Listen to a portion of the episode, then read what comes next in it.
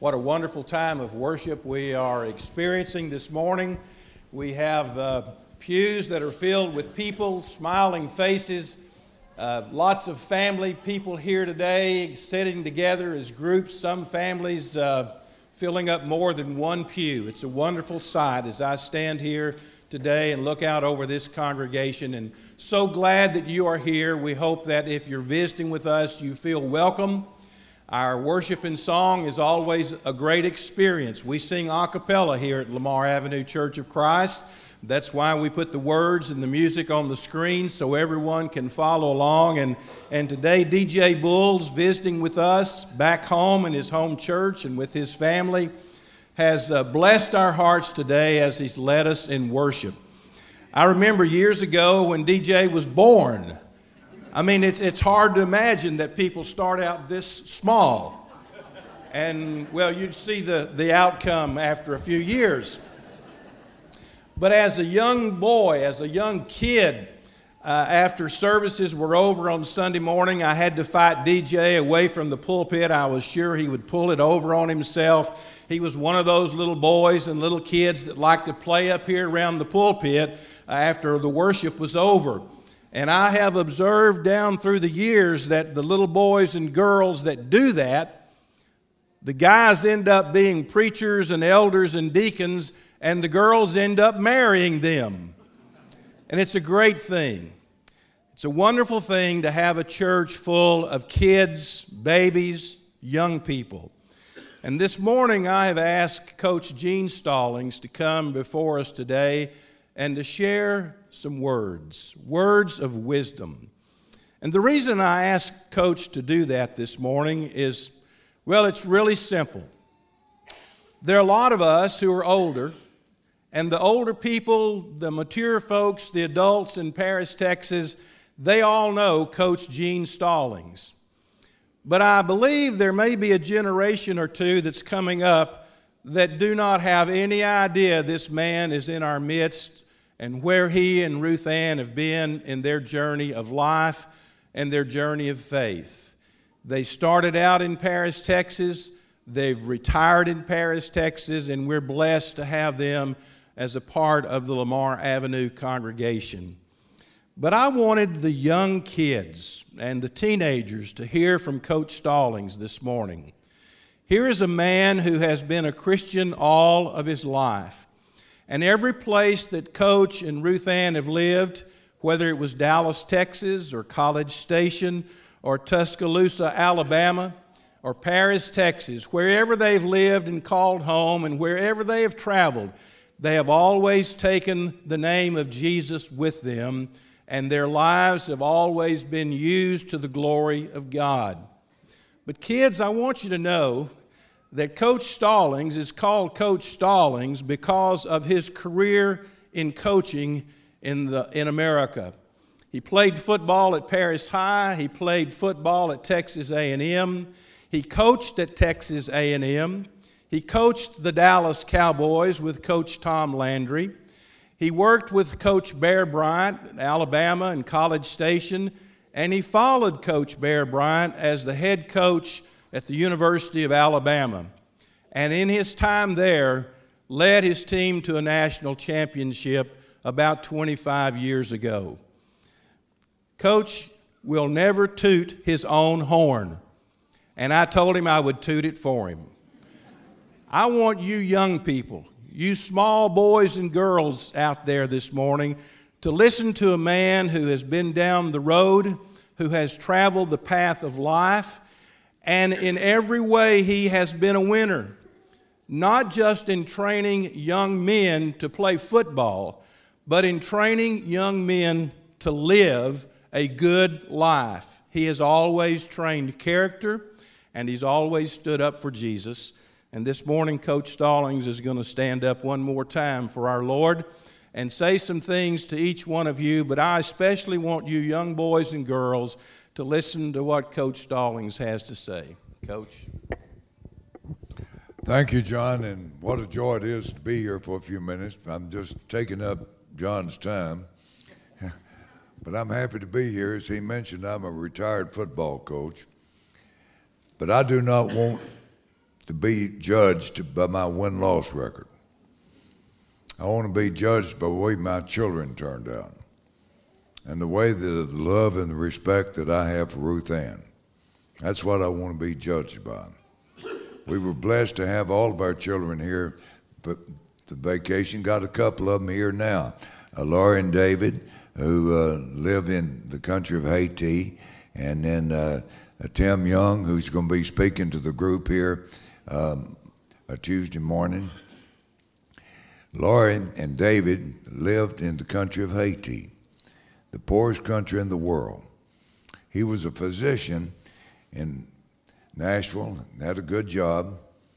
Why in the world would my daughter leave Nashville to go to a country, the poorest country in the world, lived in the in a community that's 170,000, had no electricity, had no sewage, no fresh water, no nothing. They sold their business, moved to the country of Haiti to feed the poor and give them medical attention. Why in the world would she do that? It's the right thing to do. I'm not a Phi Beta Kappa, but I'm not an idiot either. I know that every once in a while we do the right thing simply because it's the right thing to do. My favorite Bible verse is in 3 John. It goes like this I have no greater joy than to know that my children are walking in the truth. It just doesn't get any better than that. I've been asked from time to time when I was a younger coach, what did I want out of life? Just what did I did I want to be a head coach in the pros of the college? Uh, accumulate so much money? Uh, just what did I want out of life? I've said this publicly umpteen times. What I want out of life is when my children, I was younger at that time, I said, when my children reach the age of 29, 30, and 31, I want faithful Christian children, hopefully married to a faithful Christian man, raising faithful Christian children. That's what I want out of life. And I've been able to accomplish that. I've been blessed with having a wonderful wife, Ruth Ann, over 60 years. Uh, I'm a blessed man. I've said that on a lot of occasions. John asked me to speak on some things that that makes a man a winner. Obviously, it goes without saying. I think it's impossible to be a winner without the love of Jesus Christ in your heart. I just I think it's impossible. You, you can accumulate all you want to, but to be a winner in life, if Jesus Christ is not the center of your heart, then you're not going to make it. There are several things that, that I think that goes into being a winner, and I'm talking to the young people right now. First of all, in order to be a winner, you've got to have good friends. Just good friends. Uh, the Bible says evil companions corrupt good morals. Everywhere I've been, I've wanted my children to have good friends. I've signed a jillion autographs, primarily because of the positions I've held, not because of who I am. And if there's room on the paper, I would always say, always have good friends. It just can't get any more important than that. The youngster needs to learn how to think right. Just purity old thinking right. I'm coaching the St. Louis Cardinals. I'm having dinner with Stan Musial, the great Stan Musial. I cannot believe that I'm having dinner with Stan Musial, just the two and I. And I'm pointing myself. I said, This is Stan Musial. I said, I know it. we hadn't talked long, got talking about baseball. He had a little age on him, and he leans over and he right takes that batter, that bat back, and he's he's looking at the pitcher, and he said, "Coach, and the ball hadn't gone three feet. I knew what it was. Knew it was a fastball. It was a sinker. It was a slider." And He said, I just couldn't wait to hit it. He said, You know what I enjoyed about playing big league baseball for the St. Louis Cardinals? I said, No, what's that, Mr. Musial? He said, I wanted to be the bottom of the ninth, two outs, behind one run, runner on second, runner on third. I wanted to hear the announcer say, Stan Musial to the plate. I'm telling you, that's thinking right. How many of us would want somebody else to go to the plate? And if they strike out or hit a grounder, we'd say no big deal. He said he wanted to hear the announcer say, Stan Musial to the plate. Young people, that's thinking right. Somewhere along the line, we, we just got to think right. I'm playing golf with the great Ben Hogan, Shady Oaks Country Club, Fort Worth, Texas. We're playing pretty well, both of us were, and he's driving the golf cart. And 18th tee, and I said, Mr. Hogan, let me, let me ask you a question. I said, You're playing in the U.S. Open, the British Open, Masters, something that you really, really want to win. And you've hit your ball. And you're sitting back and you're watching your opponent hit his ball. What goes through your mind? Do you want to see him hit it bad? See, I sort of do sometimes. If I'm playing somebody hits in the water, going to tickle me a little bit. And I just wanted to hear what Mr. Hogan was saying. I can shut my eyes and feel the sensation of that cart rocking back and forth as he slammed on that brake. And he turned around and looked at me and he said, Boy, let me tell you something. If I ever win a golf match, I want it to be because I play good, not because you play bad. He said, Do you understand that? I said, Yes, sir. I understand that. See, somewhere along the line, we just we just got to learn to think right. In order to be successful, you've got to be able to do the best you can in whatever profession you, you choose to be in. Just you just got to do the very best you can. I'm coaching for the Dallas Cowboys.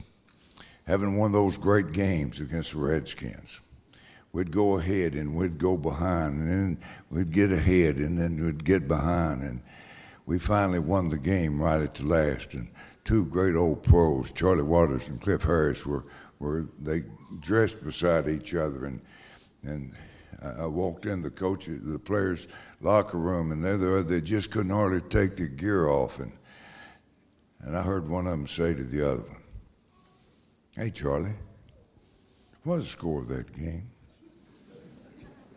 Didn't even know the score of the game, but they played as well as they could play.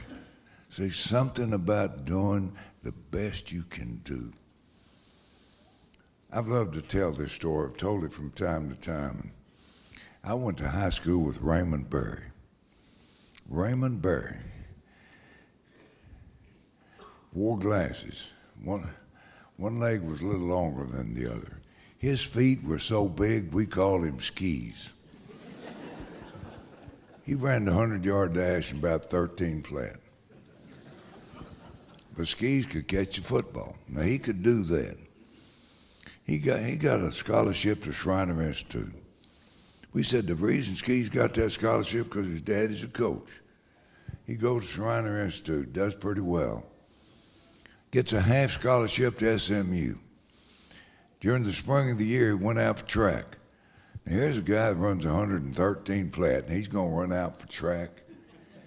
But he got his speed down a little better, and the, and the classmates say, hey, Skis, who you going to beat? That he didn't ever beat anybody. But he got his speed down a little bit and speed down a little bit. And I don't, I'm not really sure that he ever started a game at SMU, but back in the draft, we had uh, 23 or 24 rounds, I forget, and the Baltimore Colts took Raymond in the 23rd round. When Raymond Berry retired from the Baltimore Colts, he had caught more passes than anybody in the history of the National Football League. That just happened. No, it doesn't just happen. You got to get better and better and better and better. That's one of the secrets of being successful in, in life is you choose a profession and, and you do the best you can and you just get better and better and better and better. And you think right. And you have good friends. And nothing is more important to you than the way your children turn out, the wife that you pick. That's where you, you determine success, not your win loss record. Don't judge me by my win loss record. I've been associated with some good teams and some teams that not so good. But I'll assure you, I've got good children. I've got good sons in laws. I've got good grandchildren. That's what's important. You learn how to think right. You show a little kindness. Somewhere along the line, you've got to show some kindness. Everywhere I've ever coached, Johnny's loved to go to church, except St. Louis. He's coaching the St. Louis Cardinals, and Johnny just didn't like to go to church in St. Louis. He just wasn't comfortable. Hold on to his mother's skirt, didn't know anybody. Until one Sunday, just a lady, just a nondescript lady, said, Johnny, down at the end of the hall, there's a table, got a present on it. I think it's got your name on it. He goes down there, little teddy bear, something doesn't amount to a whole lot, but he feels a little bit better about that church. Following Sunday, a lady says, Johnny, down at the hall, there's a table. Got a present on it. I think it's got your name on it. Just that little bit of kindness made all the difference in the world to a youngster that had Down syndrome. See, somewhere along the line, we, we've got to show a little kindness. We've got to help somebody that, that can't help themselves. And we've got to help send somebody else to college who they can't go to college. It's just, we've got to show some kindness. Learn to think right and have good friends. I was coaching and got this letter from this lady. She had a severely handicapped child, both mentally and physically. And she's writing the letter, talking about the joys that she had of raising this child. And then she talked a little bit about the struggles raising this child. This way she closed the letter. Life is not about waiting until the storm passes by It's learning how to dance in the rain. See, little Johnny taught me how to dance in the rain. Just got to learn how to dance in the rain. Don't wait till the storm passes by. Just learn how to dance in the rain. In closing, I love, I love the poem The Dash. I read where a man stood to speak at a funeral of a friend made mention of the tombstone, the dates from the beginning to the end. At first, he mentioned the date of the birth. The latter, he mentioned with tears. He said, What matters most of all is that dash between the years, because it represents all the time that he was alive upon this earth. And only those who knew him best knew what that dash was worth. Matters not how much you own, your house, your cars, your cash. What matters most of all is the way you live that dash. If you could just slow down a bit and see what's true and real, try to understand how the other fellow feels. And more often, wear a smile, because a little dash may only last a while. And as your eulogy is being read and your life is being rehashed, are you going to be proud to hear the people say, the way you lived your days. Said something about doing the right thing strictly because it's the right thing to do. I love Micah 6 and 8. I want to live justly. I want to love, love mercy and walk humbly with God. That's what you young people need to do. Love mercy, love justice, and walk humbly with God. Thank y'all for letting me be a little part of your program.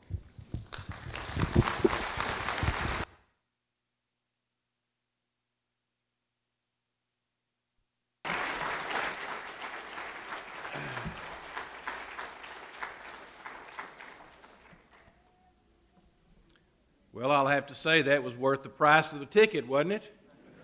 I mean, that's great. Coach, thank you so much. Uh, when I was the minister here, I never wanted to impose on Coach, but now that I'm the in- interim minister, I'm going to impose on him as much as I can. Back in the day when the family would come here for the month of June, uh, I think I tried to get Coach to speak on Father's Day every June, and he said, No, I'm here with my family and I'm not taking any appointments. But I would ask him to lead prayer, and the first time I heard Coach Stallings pray, I looked up because I actually thought God had come into the room. And I really believed that uh, here's a man, uh, God listens to him pray, and he has watched him live. This is not a day about Coach Stallings, but it is a day uh, that I think we'll remember because of the words that he said. And I hope all you boys and girls uh, will at least uh, think about these things, maybe write some of them down. Parents, write them down for them and uh, put them on their little uh, bulletin board and, and something to think about every day about how to live a winning life.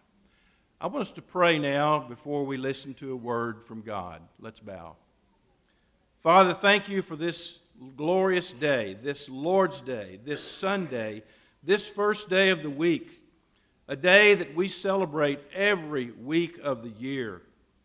But today, a day that we are reminded many people across the world who claim to be followers of Jesus are announcing to the world Christ is risen.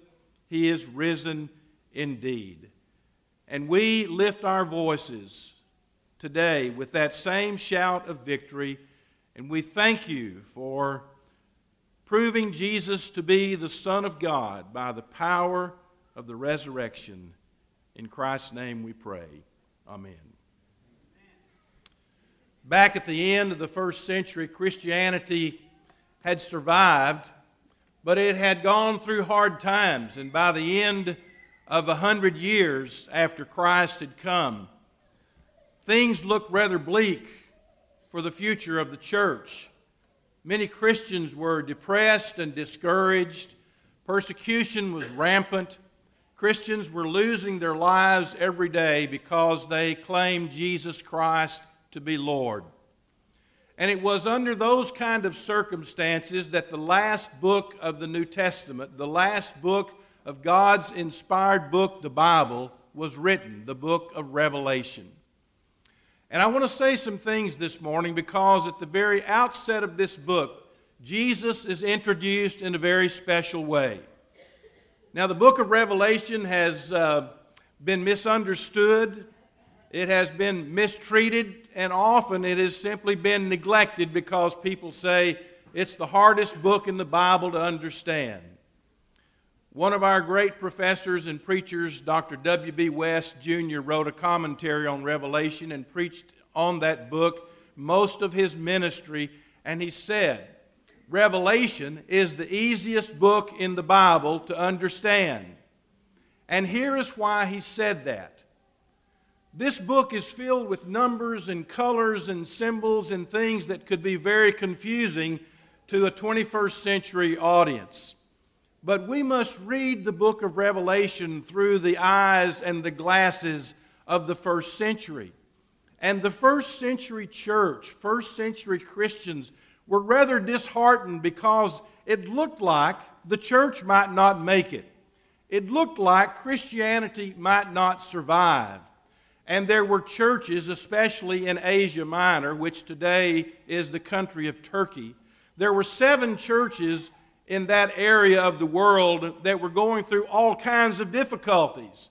They were weak churches, they were made up of people with weak faith.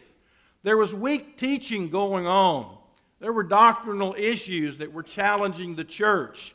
The church was becoming more like the world and adopting the culture of the time than being the salt of the earth and the light of the world. And that's why John was given a glimpse of Jesus and heaven. And we have to understand this little book, and I, this is simply a, a simple approach to it this morning, but to see the very first phrase of the very first verse in chapter 1 is to see what this book is all about. We often refer to this as the revelation of John. John saw things and John wrote down what he saw. But the book is introduced this way the revelation of Jesus Christ. And that's what this book is all about. Anyone who reads and studies the book of Revelation and fails to see Jesus in his glory, in his triumph, in his victory, anyone who reads and misses Jesus misses the whole point of the book of Revelation. It's the revelation of Jesus Christ. And so John wants us to know a little more about Jesus. And if there is one thing that the first century church needed at the end of that century, it was a clearer vision of Jesus. And guess what? Ever since that time, what you and I need and what the church of Jesus Christ needs constantly, continually, is a clearer vision of Jesus. We have on our sign Lamar Avenue, that's the location of this building. And then it says Church of Christ. We need never be a church apart from Christ. We need never be a church that fails to lift up Christ or a church that fails to know Jesus and to see Him clearly.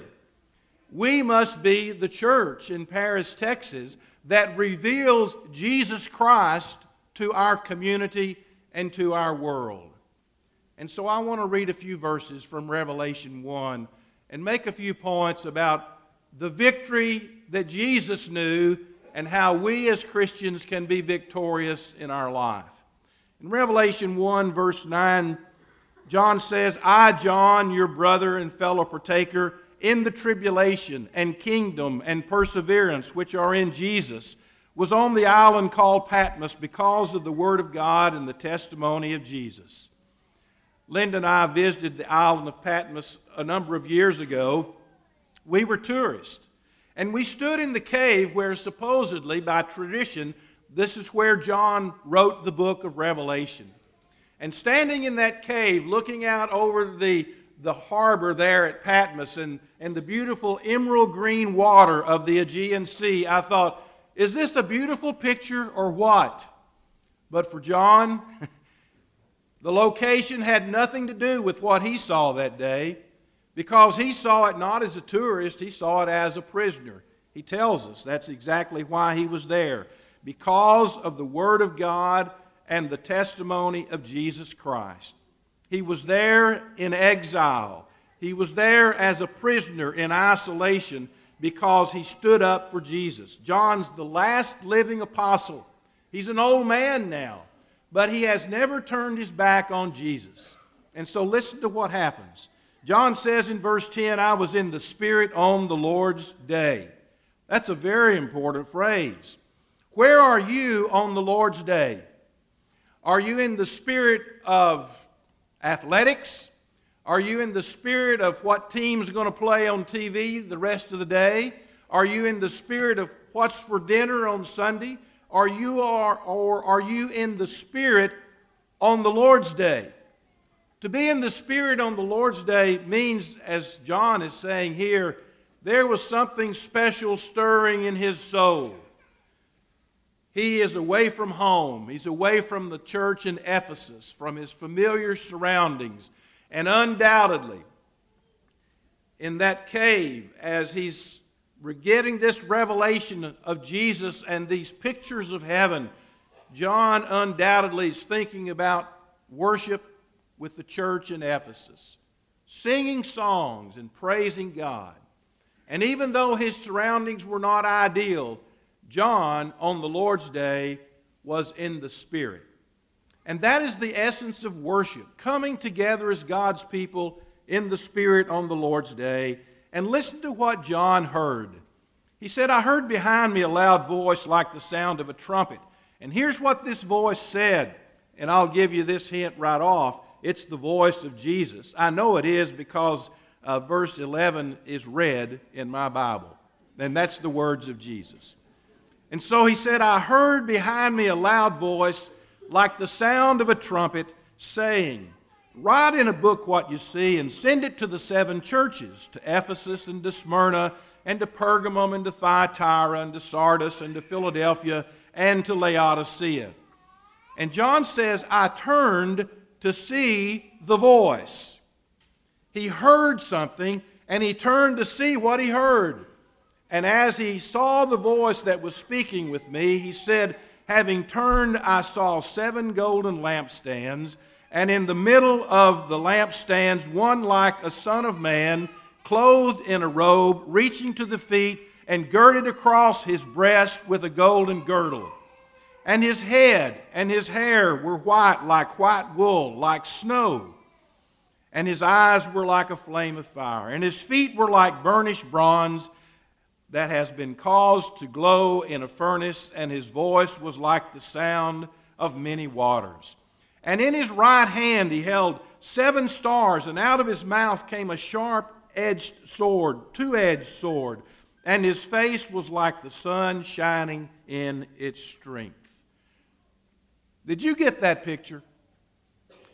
if you actually painted a picture with your own imagination of what John saw, I want to tell you, it would be a weird, weird looking picture.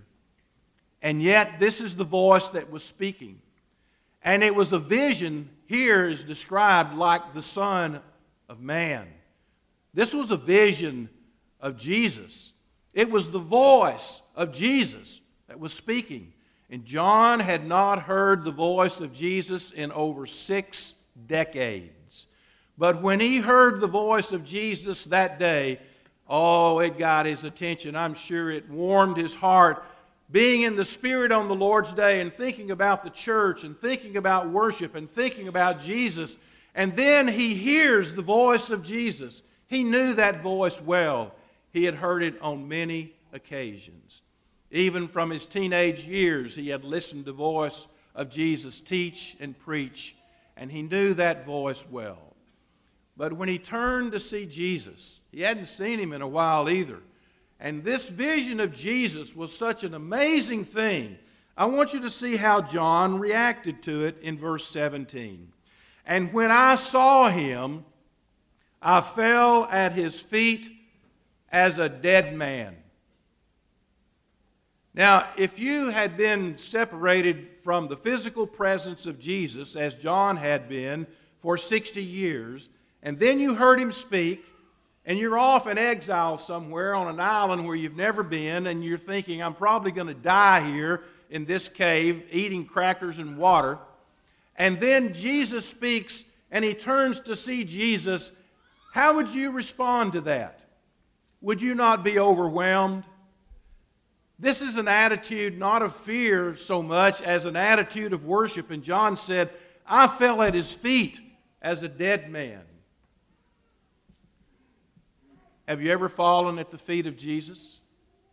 Have you ever been so overwhelmed by the thought of Jesus, who he is, and what he has done, that you've actually bowed down before him? We sing songs about that. We sing songs about on bended knee but do we actually do that? Do we actually put our body in a position to humble ourselves in the presence of the Lord? That's what John did. And then listen to what happened to John. And Jesus laid his right hand upon me, saying, Do not be afraid. That's not the first time John had ever heard Jesus say that. John was with those men on the Sea of Galilee when Jesus came walking on the water and they thought it was a ghost. And Jesus would tell them, It's me. Don't be afraid. Oh, you people of little faith, you people who seem to be fearful of just about everything, do not be afraid. And that's what John needed to hear that day. I think we need to hear it too. We need to hear how Jesus helps us conquer our fears. So listen to the claim that Jesus makes. He says, John, do not be afraid. I am the living one. I am the first and the last, the living one. And I was dead, and behold, I am alive forevermore, and I hold the keys of death and Hades in my hand. I'll tell you, this is, this is one of my favorite passages in all the Bible. The Bible's coming to an end. The church is faced with disastrous days and difficult times, and people feel defeated and despondent. Sometimes, even in our own world today, we can be overwhelmed by the things that are going on in our world. And we may wonder is the church going to survive? Will Christianity last? When the Lord comes back, will he find faith on the earth? People ask that personally. Churches ask that individually when things look rather bleak and it looks like we're not winning and Satan is. But to a defeated church of the first century or the 21st century, the word is from Jesus do not be afraid. Christ says we should not be afraid to live. I am the living one. A friend of mine took his life recently because, for one reason, he was simply afraid to live. He was afraid to deal with the realities and the disappointments of life. And many had come with his way in his path of life, and he couldn't take it any longer. He was afraid to go on living. And Jesus says, I have come that you might have life and that you might have it more abundantly. Who is this one who says, I am the living one? He is the one who says, I am the one who was and who is and who is to come, the Almighty. I am the first and the last. I am the beginning and the end. I am the Alpha and the Omega. I mean, what else do you want in a Savior except one who's always been and who always will be? He is our sovereign Lord. And this book especially announces that He is the Lord of Lords and He is the King of Kings. He is the living one. But Christ makes another claim. He says, Don't be afraid to live, and I don't want you to be afraid to die because I was dead. No one here can say that. As a matter of fact, no one who has ever lived and died has come back to say that. I was dead. I was dead. We try in our vivid imagination to conjure up what it's going to be like to be dead. Jesus says, I did. I did die. I was there. I tasted death for every one of you. And so he was the pioneer that went ahead and blazed the trail not only through life, but even through the valley of the shadow of death. He says, I was dead, and here's why And across the world today in Christendom on this Easter Sunday we are announcing this. Jesus said, I was dead, but I am alive forevermore. Don't think about Jesus in the sense of a tomb or a grave marker. You can go to Jerusalem and they'll tell you a couple of places. This is where Jesus was buried. We do not go to those places to look for a corpse. We go because the tomb is empty. We go because Jesus is not there. We go because he is risen and he is alive. Every great world leader that's ever lived has a marker somewhere that says when he was born and coached that dash, however long they lived, and when they died, and here's where they were buried. We don't have to have that kind of a remembrance today because the tomb is still empty.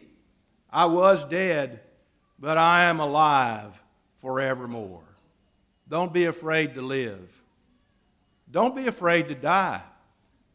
If you know Jesus as Lord and Savior, Jesus said, I am the resurrection and the life, and he who believes in me, though he die, he shall live again.